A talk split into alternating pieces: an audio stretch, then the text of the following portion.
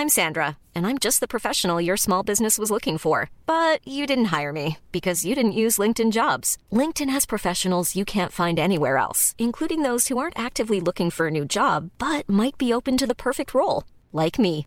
In a given month, over 70% of LinkedIn users don't visit other leading job sites. So if you're not looking on LinkedIn, you'll miss out on great candidates like Sandra. Start hiring professionals like a professional. Post your free job on linkedin.com/people today. C'est le podcast montagne du Dauphiné libéré. Les interviews et les récits, les légendes de l'alpinisme, les champions de ski, le jour où tout a basculé, les grandes et les petites histoires, les exploits et les expéditions, mais aussi les drames, les sagas, les inventions et les pionniers. Voici Histoire d'en haut. Une paire de skis au pied, appuyée d'une voile proche d'une aile de parachute, parfois atteignant 100 km/h en ligne droite, Franck Coupa saute au sommet. À Valfréjus, dans les Alpes savoyardes, où il s'est établi pour s'adonner à sa passion, il explique comment est né le speedriding, un sport extrême qui le fait côtoyer les sommets. Entre essais, vol en rasemotte, risque de mort, mais avec la part belle accordée à sa bande de 5000 potes et aux valeurs issues du parachutisme. Un reportage de Tristan Bonnour.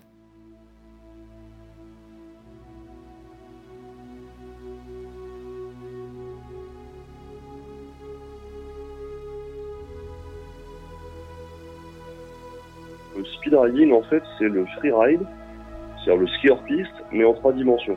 On a rajouté la dimension euh, du ciel, ce qui permet de faire du freeride comme tout freerider ou snowboarder, mais avec en plus la dimension de pouvoir s'envoler en cas d'obstacle, en cas d'avalanche, tout simplement. C'est exclusivement en montagne, puisque le speed, il faut de la neige, une paire de skis, des remontées mécaniques, ou alors une bonne paire de jambes et un- une paire de poumons et monter en ski de rando. Alors on peut dire que vous, vous êtes euh, le, voire l'un des fondateurs du speedriding. Est-ce que vous pouvez raconter un petit peu l'histoire justement de ce sport euh, Ouais, alors les deux, on va dire les deux, les deux fondateurs, ça serait Frédéric Fugin et moi, donc euh, Jetman, plus connu euh, sur Terre, celui qui vole avec les réactions, qui saute des tours des Bourges Califo, c'est les Soul Flyers, hein.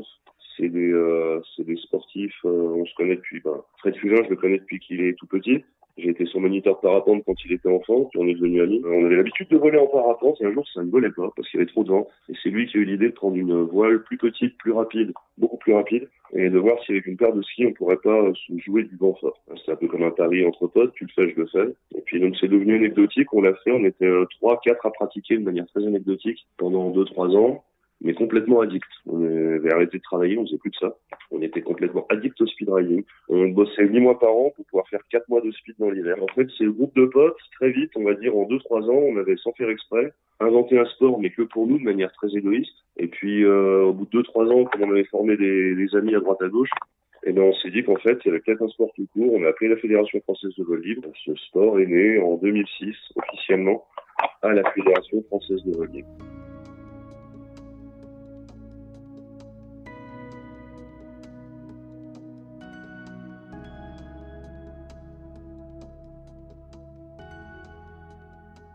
Est-ce que vous pouvez nous faire un, un- peut-être un petit compte rendu de, de là où vous en êtes vous au niveau du nombre de sauts, de là où vous avez voyagé un petit peu, de de, deux, trois sommets que vous avez pratiqués?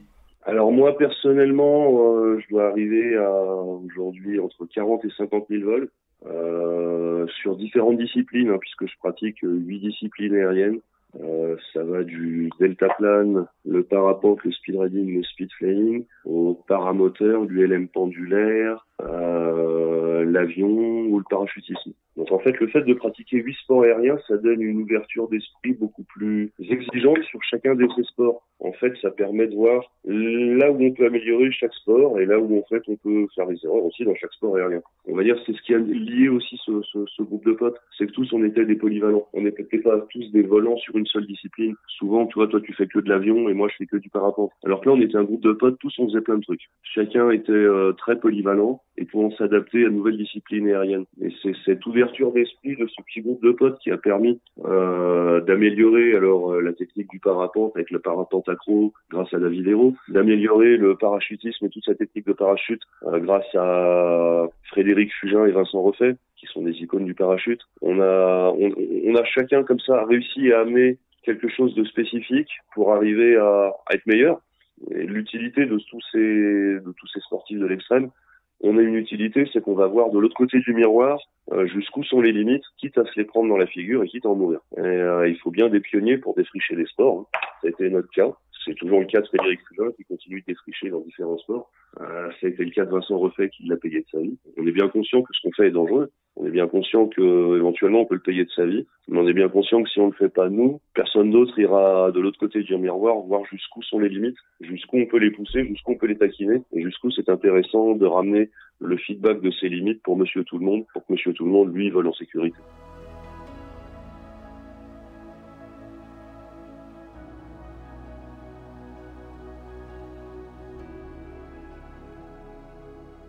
Et justement, vous, vous parliez d'erreur euh, et vous parliez de, repousser ses limites, mais vous, aujourd'hui, qui a pratiqué depuis euh, à peu près 20 ans, est-ce que vous êtes confronté à la mort parce que vous avez peut-être perdu des proches Et euh, je sais que certaines personnes qui pratiquent du spin running sont morts les ces dernières années. En fait, est-ce que votre comportement a évolué vis-à-vis face à la mort Non, face à la mort, ma foi, face, ça n'a pas beaucoup évolué. à 14 ans, j'ai commencé à voler, je savais que c'était très dangereux. après, depuis l'âge de 14 ans, j'ai pu partir beaucoup, beaucoup de loin. Quand on fait des sports à risque de manière un peu extrême. Forcément, quand on les cumule, quand tu pratiques 10 sports volants, ben, tu vas avoir des morts euh, dans 10 disciplines, donc ça va arriver plus souvent. Maintenant, la mort est quelque chose qui fait partie de, déjà qui fait partie de la vie. Et puis, euh, ça rend, quand on fait quelque chose d'extrême, on sait jamais comme un joueur poker. On sait très bien qu'on joue, on joue ce qu'on a de plus beau. On joue notre santé, on joue notre vie. D'un autre côté, on le joue pas pour rien. On le joue pour essayer que nos enfants, nos petits-enfants et nos arrière-petits-enfants puissent voler avec plus de sécurité. Et il y a un moment, il faut bien que certaines personnes aillent flirter avec les limites, voire les dépasser pour savoir où elles sont et pouvoir faire un feedback à monsieur tout le monde et avoir un retour d'information et dire voilà, moi aujourd'hui, je peux dire que la limite, elle est là. Avec le matériel actuel, elle est là. Aller plus loin, c'est déraisonnable. Mais il faut donc bien des sportifs de haut niveau et des sportifs euh, un peu extrêmes qui vont aller à l'extrême du bout, quitte à le payer de leur vie. La mort, fait partie du sport à risque, c'est la limite ultime, c'est la limite à ne pas dépasser. Et avant cette limite à ne pas dépasser, il y a se faire très très mal. Donc en fait, quand on fait un sport à risque, il faut garder la peur, car la peur, c'est votre meilleure amie, c'est celle qui va vous empêcher de faire des bêtises, c'est celle qui va vous empêcher d'aller trop loin, c'est celle qui va être le garde-fou à vous dire attention, là, tu commences à être dans les zones rouges. Euh, L'ennemi, c'est le stress, par contre. Le stress, c'est la chose qui va te faire, euh, qui va te faire faire des conneries, qui va te tromper ton jugement, qui va te faire trembler les mains, qui va te faire euh, avoir une gestuelle imprécise au mauvais moment. Donc le stress dans tout ce qui est euh, sport dangereux, de toute façon, faut le, faut l'enlever et garder la peur. C'est dur, hein, parce qu'en fait, c'est des sports où tu te bats avec toi-même. Tu vas te battre constamment contre toi-même, contre tes propres peurs, tes peurs ancestrales, contre tes propres stress, contre euh, ta propre vérité. Il faut arriver à gérer tout ça pour arriver à, pratiquer un sport à risque euh, en sécurité, ou en tout cas avec le maximum de sécurité. Et sur des sports comme la plongée sous-marine, l'escalade, la haute montagne, le parachutisme, les sports aériens, en général, c'est des choses où on sait d'avance qu'on met les pieds dans un univers dangereux. Est-ce qu'il y a des moyens d'atténuer ça? Moi, je pense à deux choses, par exemple la connaissance du terrain et peut-être l'expérience. Évidemment, c'est là où ton moniteur préféré, ton sportif préféré, ton champion du monde préféré a son rôle à jouer. Évidemment que on a, on a, on a, on a le devoir après quand on, bah, quand on est en école d'essayer d'amener les gens à gérer ces paramètres et grâce à l'expérience euh, entre guillemets des bons de pouvoir euh, de pouvoir protéger les débutants et leur donner une formation qui est logique et qui les amène si possible vers euh, l'autonomie avec le minimum de risques. Hélas, on peut pas aseptiser tous les sports à risque, mais on peut les diminuer beaucoup. On voit un sport comme la plongée sous-marine à l'escalade, c'est des sports très dangereux qui ont été très très très aseptisés. Aujourd'hui, il y a quand même relativement peu d'accidents. Le parachutisme, c'est pareil. Se jeter d'un avion en parfait état de marche pour aller droit vers la planète Terre à 300 km heure, oui, bien sûr, c'est dangereux. Maintenant, avec beaucoup de beaucoup beaucoup beaucoup de techniques et de, de précautions, c'est des sports où il y a très peu d'incidents, très peu d'accidents.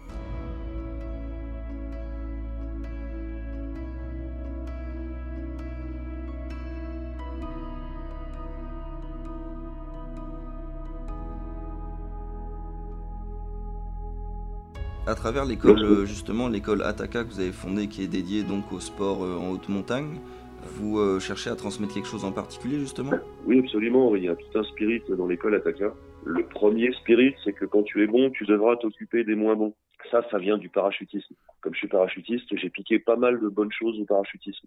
Le parachutiste, c'est le champion du monde s'occupe du débutant. C'est la loi Tu es champion du monde, je suis débutant, tu dois t'occuper de moi. Sinon, tu ne sers à rien. Je m'en fous de ton titre de champion du monde. Je suis dans l'avion, je suis terrorisé. Occupe-toi de moi, aide-moi. Perds du temps, perds ton temps, perds ton argent pour moi, débutant. Ça, c'est très parachutiste. C'est un des rares sports qui a ces valeurs-là. En speed, c'est pareil. Normalement, si toi, tu es un champion de speed et que moi, je suis un débutant, quand je viens de louper mon décollage, qui se moque de moi parce que j'ai loupé mon décollage, je suis débutant, j'ai peur, viens m'aider. Donc euh, ça, on l'a on institutionnalisé à Valfréjus, où euh, tous les bons on, sont là uniquement pour une seule chose, c'est veiller sur les débutants, c'est veiller sur les gens qui sortent de l'école, c'est veiller sur les gens qui viennent d'avoir leur brevet de pilote, s'éveiller sur les gens quand la météo change et évolue très vite. En plongée, tu fais par binôme. En montagne, tu travailles par binôme. Tu pars pas seul, sans corde. En haute montagne, on travaille toujours par binôme. Euh, on, s'aperçoit que la force du collectif, la force du groupe, améliore grandement la sécurité. C'est pour ça que dans le speed riding, on a piqué pas mal de règles qui venaient du sport freeride, du ski freeride, avec les règles du ski freeride que ont tout guide de haute montagne ou moniteur de ski. Mais on y a additionné beaucoup de règles du parachutisme, qui sont des règles où aide-moi, je t'aiderai un jour. Dès que le risque il est, il est établi sur une table, plus on va décortiquer ce risque et plus on va se le partager à plusieurs, plus on a des chances d'avoir des bonnes idées, gérer le mot risque. Plus on va s'enfermer tout seul, si tu t'enfermes tout seul dans ton décollage avec ta petite voile tout seul, sur ton spot tout seul, dans ton monde tout seul, dans ta tête tout seul, pour faire tes exploits tout seul, il y a de grandes chances pour qu'un jour tu te prennes un mur ou une porte en pleine tronche, parce que tu l'auras pas vu venir. Voler tout seul, c'est pas très rigolo, de toute façon, tu t'ennuies vite les runs sont courts, donc euh, si t'as si t'as pas organisé euh, un, vol, c'est très difficile de, de, se faire plaisir en fait, en sécurité. Alors que dès qu'on fait partie d'un groupe, la force du groupe va protéger euh, les individus, et puis ce qu'il y a de bien aussi, c'est que la force du groupe va amener de la technique. Hein. Dans un groupe, il y en a toujours un qui est plus technique que les autres, qui amènera la technique à ses potes. Il y a toujours un plus prudent que les autres, qui sera le maillon modérateur du groupe. J'aime j'aime beaucoup la force du collectif en fait. C'est c'est ce qui a fait des grandes choses hein, dans l'humanité et surtout dans le dans le ciel. Dans le ciel, seul généralement, n'arrive à rien, alors qu'en groupe, on arrive à faire beaucoup.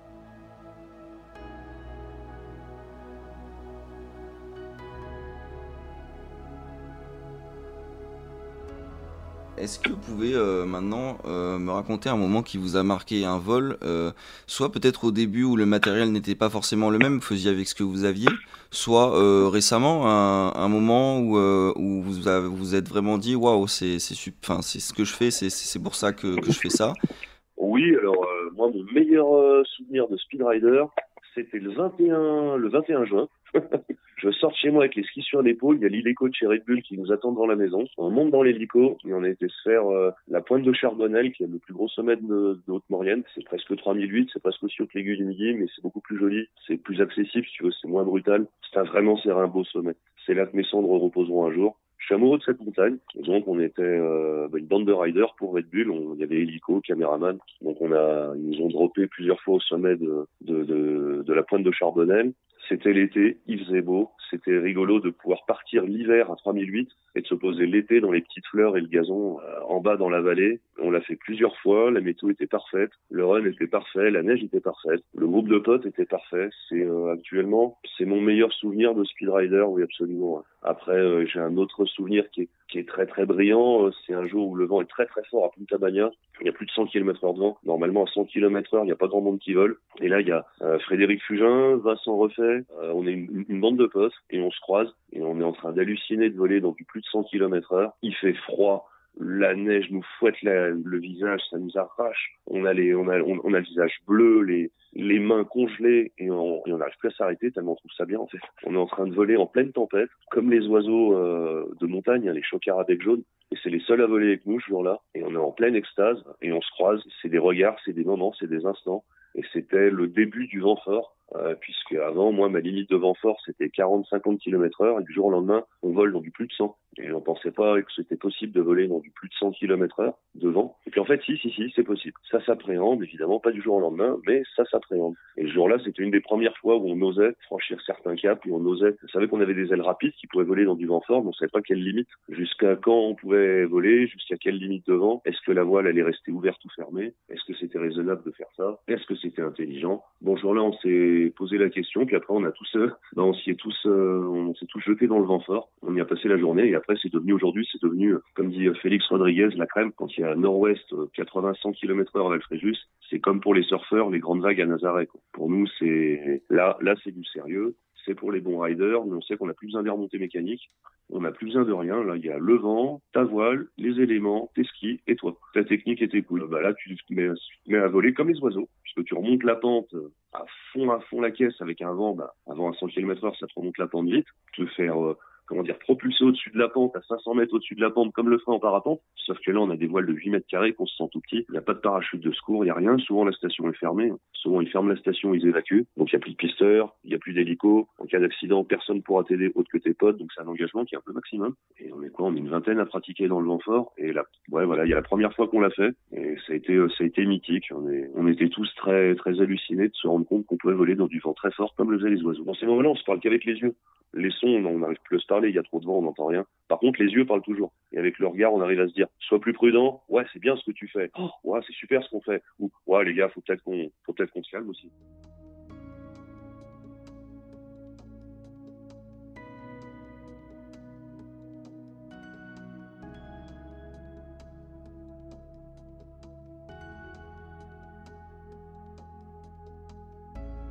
Et, Voilà. et- et vous, euh, quand arrêterez-vous? Ah, jamais, jamais, jamais. J'espère euh, devenir le plus vieux rider euh, de la Terre, de l'univers, si même à coup de déambulateur, même si demain j'avais du mal à marcher, je pourrais toujours speedrider. Il n'y a pas de problème. On peut. C'est difficile de marcher, mais c'est pas très difficile de speedrider quand on a la bonne méthode. C'est plus facile que de skier de marcher, c'est plus facile de speedrider que de skier. Donc euh, ouais, vieux, très vieux, très très vieux, très très très vieux jusqu'au bout. Je pense que J'espère mourir dans le ciel, de toute façon. Je me vois pas mourir dans un lit d'hôpital. J'ai toujours dit à ma fille, à mes proches, jamais ça, quoi. Non, je refuse. Je vais mourir dans la nature ou dans le ciel. Quand on a, je sais pas, une maladie, le vol, ça soigne. C'est, euh, le vol a beaucoup de vertus. La seule, euh, le seul prix à payer, c'est que le vol, c'est dangereux, et qu'éventuellement le prix à payer, c'est ta santé ou la mort. Donc tu vas me dire, oui, mais c'est un prix à payer qui est, qui est cher, quand même. Oui, oui, absolument. C'est un prix à payer qui est très très cher. Et c'est le prix à payer. C'est comme ça.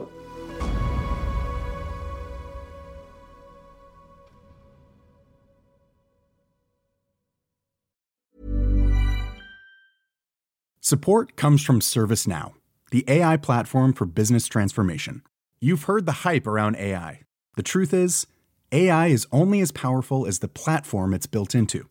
ServiceNow is the platform that puts AI to work for people across your business, removing friction and frustration for your employees, supercharging productivity for your developers, providing intelligent tools for your service agents to make customers happier all built into a single platform you can use right now. That's why the world works with ServiceNow. Visit servicenow.com/ai for people to learn more.